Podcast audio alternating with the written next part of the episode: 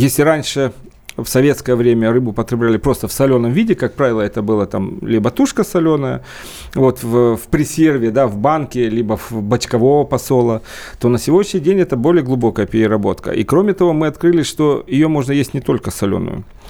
Э, мы даже разработали технологию вяления. То есть, Ух ты. Э, да, это парадокс. Единственное, что ее нельзя завялить целиком, она должна быть разделана, тоненько порезана, но это поверьте мне, ни с чем вот, несравнимый вкус.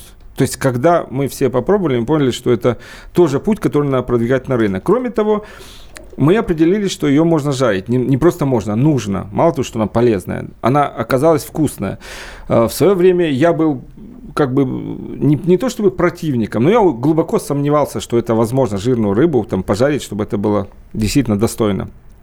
Но нас переубедил шеф-повар одного из известных ресторанов. Влад Пескунов, э, ресторан, я не знаю, можно ли говорить, реклама, матрешка. Вот, э, он специалист традиционной российской кухни. Он ее пожарил, там в нескольких вариантах, mm-hmm. сделал несколько блюд, я, я поднял руку, сказал, я, я абсолютно забираю свои слова назад. То есть я понял, что ее надо жарить. Мы это пробовали, пробовали жарить там и в, традиционно там как в панировке, и на э, пергаменте без масла. Равнодушных не осталось всех, кто пробовали. Поэтому это тоже путь.